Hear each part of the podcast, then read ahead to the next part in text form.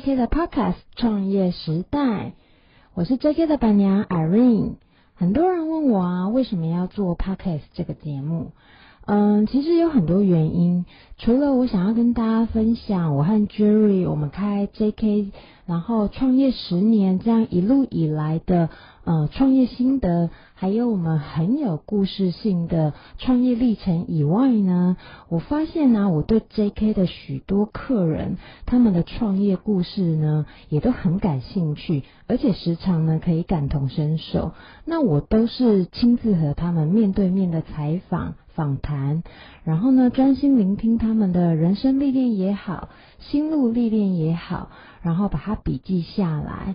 那最重要的一点呢，就是，是呃，我不像我先生 Jerry 那样子，他可以每天到餐厅执行管理啊，忙于店务啊，和客人 social 啊这样子。那我身为一位妈妈。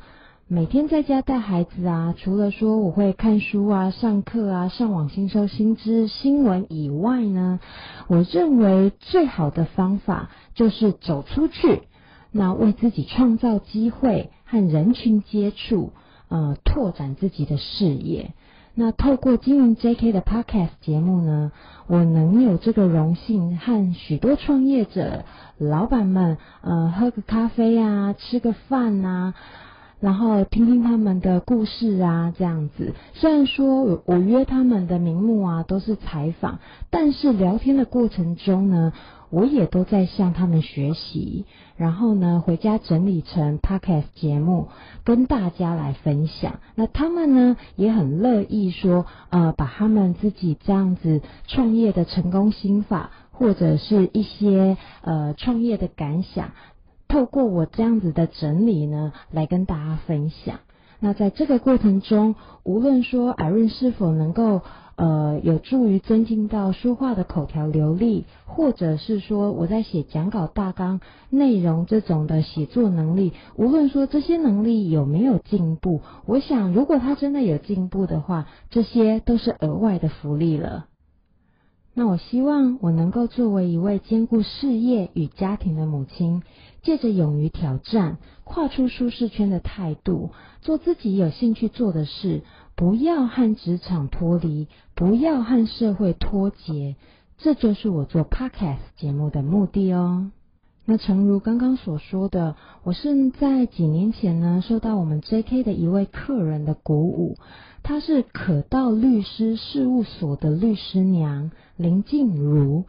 那律师娘本身呢，除了法务的工作以外，同时也身兼作家、讲师、行销总监、团购召集、两宝妈妈、媳妇太太。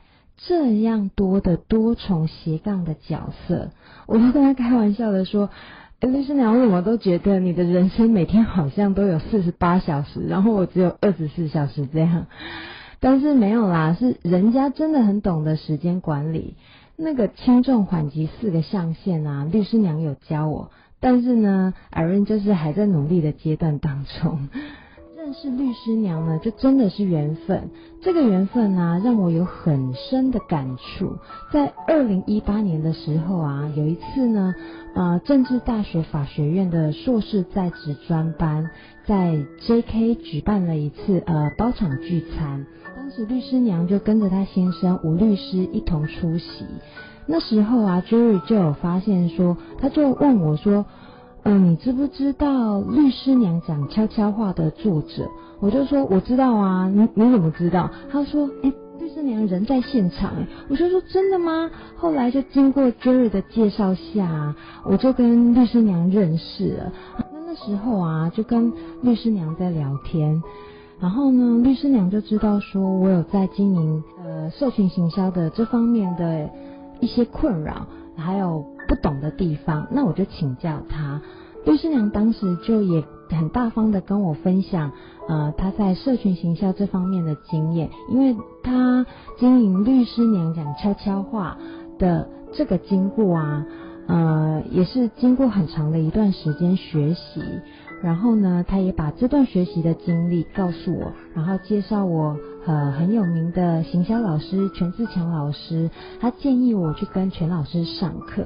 那也因为这样子，呃，我也是后来才抓到一些窍门，然后在行销这方面越做越好这样子。律师娘呢，她就是在我人生的低谷时出现的，为什么呢？那个时候啊，JK 刚开。嗯，我们手上啊有三家店，这三家店呢都是不同形态。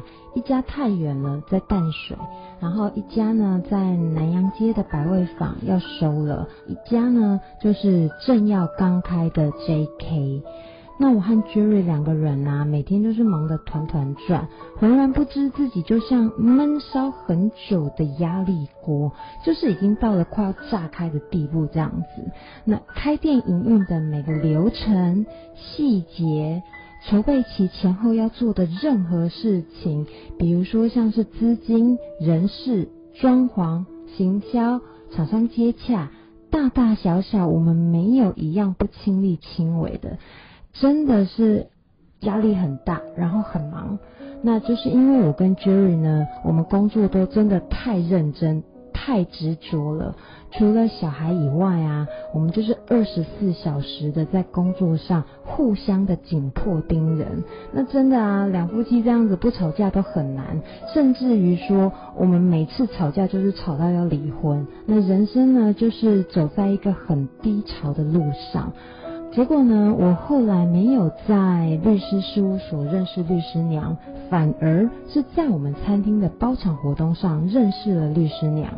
当我看到她本人的时候啊，我当下虽然是很开心，面带微笑的，但其实我真的，我真的蛮想哭的。我内心啊，真的是百感交集。然后有一种，有一句话说，人生没有白走的路。每一步都算数，真的，我那时候当下就觉得每一步真的都算数。可能没有经历过的人啊，就会没有办法感受说啊，原本两夫妻吵成这样子，然后后来又是继续的努力，直到遇到我原本当初想要认识的那个人，但是呃，时空背景已经不同了，当下的心态呢也已经不同了。那时候我就真的是内心五味杂陈这样子。律师娘就也跟我们分享说她的创业经历。嗯、呃，她二十三岁啊，法律系毕业后啊，她说她原本只想找份安稳的法务工作，然后过着小资女的生活，几年后可能升做主管啦，这样简简单单的生活。结果好啦，没想到命运由天不由他。当时呢，还是男朋友的吴律师就带着律师娘一起创业了。刚开始呢，他们经营火锅店，那生意真的是做到好到爆，忙翻天这样子。几年后呢，他们就走回他们原本的本行法律。创办了可道律师事务所，他们从一开始啊，租一个小小的办公室，这样努力接案，努力接案，边做边学网络行销，然后业绩呢就是逐年攀升，直到有能力买下三重区精华地段的办公楼层，真的非常的厉害。这样一路以来的辛苦和付出啊，就算说他出席演讲或者是活动，他讲再多次啊，如果说没有经历过创业艰辛的人，他就真的无法体会律师娘和吴律师所有成功的背后呢，都是有苦苦堆积的坚持，所有人前的风光呢，都是背后傻傻的不放弃。夫妻创业就是如此。像呃律师娘和吴律师啊，他们现在创业十多年了，来到事业的中期。那我这一次呢，去呃和律师娘约的时候啊，访谈过程中，他也教了我一些未来我们可能即将会面临到的事情或者是困难。比如说啊，当员工越来越多的时候，员工的向心力可以用哪些方式凝聚？啊、呃，比如说愿景规划啦、奖金制度啊、学习升迁啊，这些管理方法呢，都是因人而异的。再来，行销企划，当你到了事业的中期呀、啊，当行销越做越好了，知名度越来越大了，事情也越来越多的时候啊，是否该找员工，或者是找外包商配合？那把事情分担出去。自己才能站在计划统筹的角度看得比较全面，看得比较清楚。那因为行销啊，这个呃事情很多，你要当小编。要当美编，要资料收集，要计划发想，要拍照摄影，然后要后制剪辑，哇，真的是很多事情。你什么事都要自己来做的话呢？对，没有错，你会学到很多东西，但也很容易顾此失彼。那又好比说自我成长，像看书这件事情啊，就很多人不晓得说如何一年看一百本书。因为这两句。律师娘就说：“如何一年看一百本书的方法，不是叫你一五年看完一百本书哦。那这个方法，它也是看书学来的。假设说你今天书柜上很多书，你平常就有在买书的习惯，或者是说，呃，你会去图书馆。那当你今天遇到了什么样的？”困难，或者是你想要找哪方面的知识的时候呢，你就站在书柜前面，先想一下你今天要找的方向是什么，然后呢，呃，去搜寻那一区的书，找到一本最接近你现在想要解决问题的书目来书籍来看。打开目录之后呢，你就先找目录里面的哪一段跟你现在想要。呃，解决的问题，或者是你现在想要呃思考的方向，或者是你想要写的东西，你就把它翻开来看。那你平常呢，要先要要先有收集书本的习惯。呃，可能很多人呢、买书比买保养品花的钱还多，就是这个道理。除了看书啊，他本人也很推荐两个付费制的网络电子报，像是《哈佛商业评论》和《经理人月刊》。他说这两个电子报平台啊，真的他们的内容都写得很不错，很值得看。女人啊，花钱投资脑袋啊，跟女人花钱美妆打扮都是一样的重要。都是不会错的决定，也都是很必须持续要做的事情。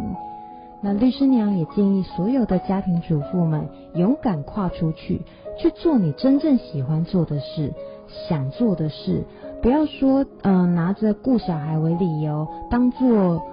阻挡你前进的借口。那他说，像他当年啊，也只是一位在家带小孩的普通妈妈啊。他今天还不是努力呃做着斜杠的人生，然后呃努力扮演好所有的角色。那对于职业妇女们来讲啊，想要不断向上成长的女性朋友们，律师娘也说了，不要事事都要求完美，敞开心胸，拥抱混乱吧。在乱中呢，你自然会找到自己的方式和步骤，面对工作和家庭。对于夫妻创业来说啊，这个呃律师娘的感受最深了。她就说，如果啊你们夫妻创业是先生当头当主事者的话呢，那就让男人去做决定吧。呃，意见不合的时候呢，太太们不要着急，也不要跟先生硬吵。他说这样子对双方都没有好处。你可以和先生说这件事情啊，虽然我看法不同，呃，但就照着你的方式去做。如果啊，先生错个几次之后，当他发现嗯，有好几次你都是对的的时候，他自然就会开始尊重。太太的看法了。那夫妻创业呢？考验的是感情，考验的是信任，更考验双方的智慧。今天谢谢大家收听。如果您对我们 JK 这间餐厅有兴趣的话，欢迎上 Facebook 搜寻 JK Studio 新意发料理，按赞加入粉丝团追踪我们。那别忘了，本期节目记得帮我们订阅、评论和分享哦。我们下期见，See you。